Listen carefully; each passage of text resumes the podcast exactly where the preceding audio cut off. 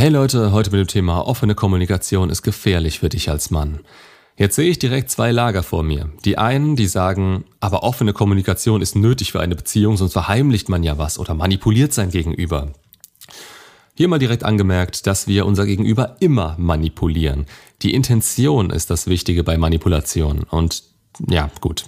Die anderen sagen, ja, man darf sich dem Gegenüber nicht öffnen oder zu viel geben, sonst verliert sie das Interesse oder die Anziehung.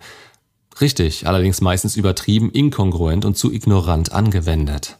Also, man denkt zu sehr über diese ganzen Fallstricke in der Kommunikation nach und hat immer die Konsequenzen im Hinterkopf, was einen dann wirklich zum Zurückhalten zwingt, anstatt gewisse Prozesse einfach anzunehmen, anzuerkennen und Normalität werden zu lassen. Es ist nicht stoisch, wenn man darüber nachdenkt, was man von sich preisgibt. Dann versucht man nur stoischer zu sein. Aber der Versuch kann ein Anfang dahin sein, es zu werden. Daher ist die Fraktion nicht weit von der praktischen Wahrheit entfernt, die ihnen den nützlichsten Weg zum eigenen Glück mit anderen Menschen ebnet, vor allem denen des anderen Geschlechts. Aber sie denken noch zu extrem. Ich habe vor kurzem einen Beitrag zur klaren Kommunikation nach Schulz von Thun gemacht. Wer jetzt hier direkt denkt, dass die beiden Themen sich widersprechen, im Gegenteil, sie ergänzen sich, denn klare Kommunikation ist nicht gleich offene Kommunikation. Bei der klaren Kommunikation erkläre ich, wie was ankommt und dass man auf verschiedenen Ebenen kommuniziert. Nicht nur mit der reinen Botschaft, die ein Satz beinhaltet, also der rein inhaltlichen, informativen Seite. Bei der offenen Kommunikation öffnet man sich auf jeder Ebene und die Übertragung der Gefühle in dieser Aktion kennt keine Grenzen. Man gibt damit sein Innerstes her, ohne diese Gefühle vorher zu regulieren und zu überdenken, welche Konsequenzen das haben könnte. Denn man selbst gibt einfach alles. Das heißt aber nicht, dass das Gegenüber bereit ist, alles aufzunehmen und so zu verstehen, wie man das selbst tut oder gerne hätte. Das könnte man selbst nicht, wenn man nicht in exakt derselben Situation wäre, welche diese Gefühle hervorgerufen haben. Zum Zeitpunkt der Aufnahme hier ist das Video mit der klaren Kommunikation noch nicht draußen, daher habe ich noch kein direktes Feedback dazu und kann euch auch nicht, ja, direkt darauf eingehen. Also schaut es gern als Vergleich und schreibt mir eure Meinung bzw. eure Erfahrung dazu unten in die Kommentare dann können wir vielleicht eine Art Dreiteiler draus machen. Kommunikation ist in Beziehungen mit das Wichtigste und daher ist es auch wichtig, sich bewusst zu sein, was man von sich gibt. Und zwar in seinen Worten und in der ganzen Art, wie man sich gibt. Das schließt Gestik, Mimik und Betonung mit ein. Die drei Dinge sind meistens mehr von Bedeutung. Ich hatte mal eine Videoidee, die nannte sich Es ist weniger von Bedeutung, was man sagt, als wie man es sagt. Beispielsweise hat der amerikanische Psychologe Albert Moravian herausgefunden, dass unsere Kommunikation zu 7% aus Worten, zu 38% aus Ton und Stimme und zu 55% aus Körpersprache besteht. Und jetzt sagt mir mal nochmal, wie ihr das beim Texten schafft. Aber gut, der Ansatz hat mir nicht gereicht, um daraus ein ganzes Video zu machen. Was wir uns immer ins Gedächtnis rufen müssen, ist, dass unsere Beziehung bzw. was unser Gegenüber von uns weiß, stark damit zusammenhängt, wie das Gesagte aufgefasst wird. Seid ihr interessant für euer Gegenüber, wird auf ganz andere Dinge geachtet, die beispielsweise in Zukunft eine Rolle spielen können. So könnt ihr es euch ganz schnell mit jemandem verscherzen, wenn ihr nicht in der Lage seid, eure Emotionen zu kontrollieren. Das ist nicht so wichtig, wenn man euch nicht an seiner Seite will. Da geht es nur um den Moment und die Diskussion, die man möglicherweise gerade miteinander führt. So, genug geschwätzt. Das sollte als Grundlage erstmal ausreichen. Also, direkt zur offenen Kommunikation. Die definieren wir alle etwas anders, aber im Grunde sagt sie aus, dass wir aussprechen, was wir denken und wie wir uns fühlen. Also ungefiltert unsere Sorgen, Neigungen, Tendenzen und so weiter in die Welt rausblasen. Und das eben in dem Moment, in dem wir es fühlen. Habt ihr innerlich gerade das Gefühl, dass das eine gute Idee ist? Wirklich alles, was ihr denkt, Gut, normalerweise wird das auf Beziehungen in einem Vertrauensverhältnis umgemünzt. Das heißt, ihr sollt nach allgemeiner Meinung zu einem Menschen so sein, eurem Partner oder demjenigen, den ihr in dieser Hinsicht am nächsten steht. Freundschaft plus, Affäre, keine Ahnung, eben jemand, zu dem ihr eine längere partnerschaftliche Bindung habt, jemand, der euch am Herzen liegt, und das ist ein edler Gedanke. Aber er wird euch auf die Füße fallen, weil es gute Gründe gibt, dass wir eben nicht automatisch immer direkt unser Maul aufreißen, wenn uns ein neuer Gedanke kommt. Es zeigt, dass wir keinerlei Empathie besitzen. Und wenn das innerhalb einer Beziehung gefordert wird, dann wird diese eigentlich negative Eigenschaft positiv von eurem Gegenüber bestärkt, da es denkt, dass es die Beziehung auf ein neues Level hebt. Nur leider ist das nichts weiter als eine Annahme. Eine nicht bestätigte Annahme und die wird schiefgehen, da wir Menschen nicht dafür gemacht sind, uns so hemmungslos ehrlich unsere Gefühle um die Ohren zu klatschen. Wir kommen ja teilweise nicht mal mit uns selbst klar und wenn jemand in unserem Umfeld plötzlich anfängt, sich ins eigene Unverständnis über sich selbst einzufügen und unsere Unlänglichkeiten damit zu erweitern, wenn wir das Gefühl haben, dass unser Gegenüber genauso wenig Ahnung hat wie ihr von euch, das kann bei Männern vielleicht klappen, wenn ihre Frauen auf einmal über alles reden.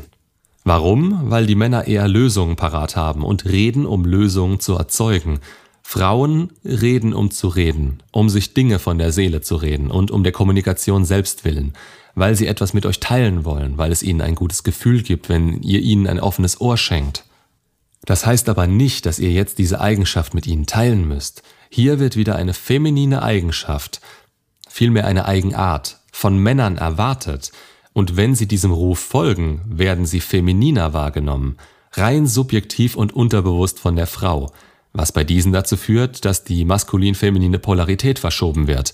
Wie ein Magnet, der vorher Plus- und Minuspol hatte und plötzlich nähert sich einer dieser Pole dem anderen an. Was passiert? Sie ziehen sich nicht mehr so stark an wie vorher. Oder in geschlechterdynamischen Grundlagen erklärt, die Anziehung zum Mann wird immer mehr nachlassen. Diese Forderung nach offener Kommunikation ist, als würde der Mann plötzlich von der Frau fordern, dass sie gefälligst die Familie beschützen, auf 1,90 wachsen und als Problemlöser der Familie fungieren soll. Nur dass es andersrum viel einfacher für den Mann ist, einfach den Mund aufzumachen und offene Kommunikation an den Tag zu legen. Das klingt wie ein machbarer Kompromiss. Es ist im Volksmund ja nur eine kleine Veränderung, die alle viel glücklicher zusammen machen würde. Und das glauben viele auch. Es ist irgendwo logisch. Zumindest wird es logisch rübergebracht. Wenn ihr euch beide blind versteht und auswendig kennt, gibt es ja weniger Konfliktpotenzial, oder? Oder? Naja. Und das Gegenteil ist der Fall, weil ihr nicht dieselbe Person seid und eben nicht immer dasselbe denkt oder wollt.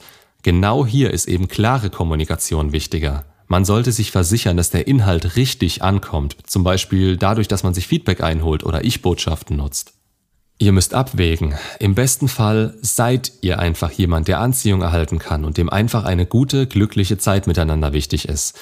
Im besten Fall verändert ihr euch für niemanden außer euch selbst und zieht die Leute an, die euren Frame wertschätzen und in ihn eintreten. Dann habt ihr nämlich von Anfang an nicht solche verdammten Probleme, dass jemand euch nicht versteht, verstehen will oder daran rummeckert, wie ihr seid. Ihr werdet dann einfach akzeptiert und ist das nicht mehr der Fall, Denkt drüber nach, aber posaunt es nicht gleich raus. Ihr braucht teilweise Zeit, um Entscheidungen zu fällen oder euch von emotionalen Momenten zu erholen.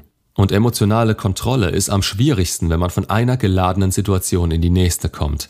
Genau das löst ihr aus, wenn ihr offen kommuniziert. Eine emotionale Situation nach der nächsten, die ihr irgendwann nicht mehr unter Kontrolle habt. Denn ihr habt noch nicht weitergedacht, wie es aufgenommen werden und was zurückkommen könnte. Und wenn es dann kommt, steht ihr unvorbereitet da und bekommt möglicherweise keine positive Rückmeldung zurück. Und selbst wenn ihr eine positive Rückmeldung bekommen solltet, bestätigt euch das, dass ihr weiterhin so sein könnt. Niemand fängt komplett offen an, ihr steigert euch da langsam rein und gebt mehr und mehr von euch. Nur irgendwann ist der Moment gekommen, in dem diese Polarität kippt. Das ist nicht ein Fehler, den man macht, bevor die Frau sagt, ach schau mal, die Gefühle sind weg, kann man nichts machen. Ich bin ja offen zu dir, also sage ich dir, dass es mit uns sinnlos ist. Nein, das entwickelt sich durch Selbstbestätigung. Dadurch, dass ihr euch einredet, dass ihr vor eurer Partnerin zu jeder Zeit so sein könnt, wie ihr eben seid. Nicht falsch verstehen jetzt, es geht um diese Offenheit, bevor ihr euch klar werden konntet, welche Konsequenzen euer Handeln und Auftreten zusätzlich zu dem Gesagten haben kann. Als einfaches Beispiel, was ich immer wieder höre, meine Ex hätte ja früher mal was sagen können, dass die Gefühle weg sind. Vielleicht hätte man da noch was machen können. Aber genau diese Art zu kommunizieren, also erst wenn man sich darüber sicher ist, das ist normales Verhalten. Dass man sich zurückhält, um seine Unsicherheit nicht auf sein Gegenüber zu übertragen, weil man die Konsequenzen dessen, was man da treibt, im Blick hat, das ist Empathie. Sich vorstellen zu können, wie etwas auf einen anderen Menschen wirken könnte. Und im Nachhinein sagt man klar, dass man vielleicht etwas hätte retten können. Die Wahrheit ist, dass ihr innerlich Panik bekommen hättet und zu viel gemacht hättet, was ihr dann wieder gezeigt hätte, dass ihr, dass die Gefühle nicht durch Taten zurückkommen. Mehr dazu im Video Empathie und Trennungshürden oder wieso sie nicht daran arbeitet, die Beziehung zu retten.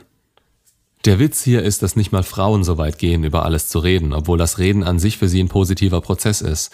Auch sie wägen ab. Und jetzt wird euch in der Gesellschaft gesagt, dass ihr doch bitte offen kommunizieren sollt. Klar sollt ihr nicht alles für euch behalten, aber auch das habe ich schon in anderen Videos gesagt.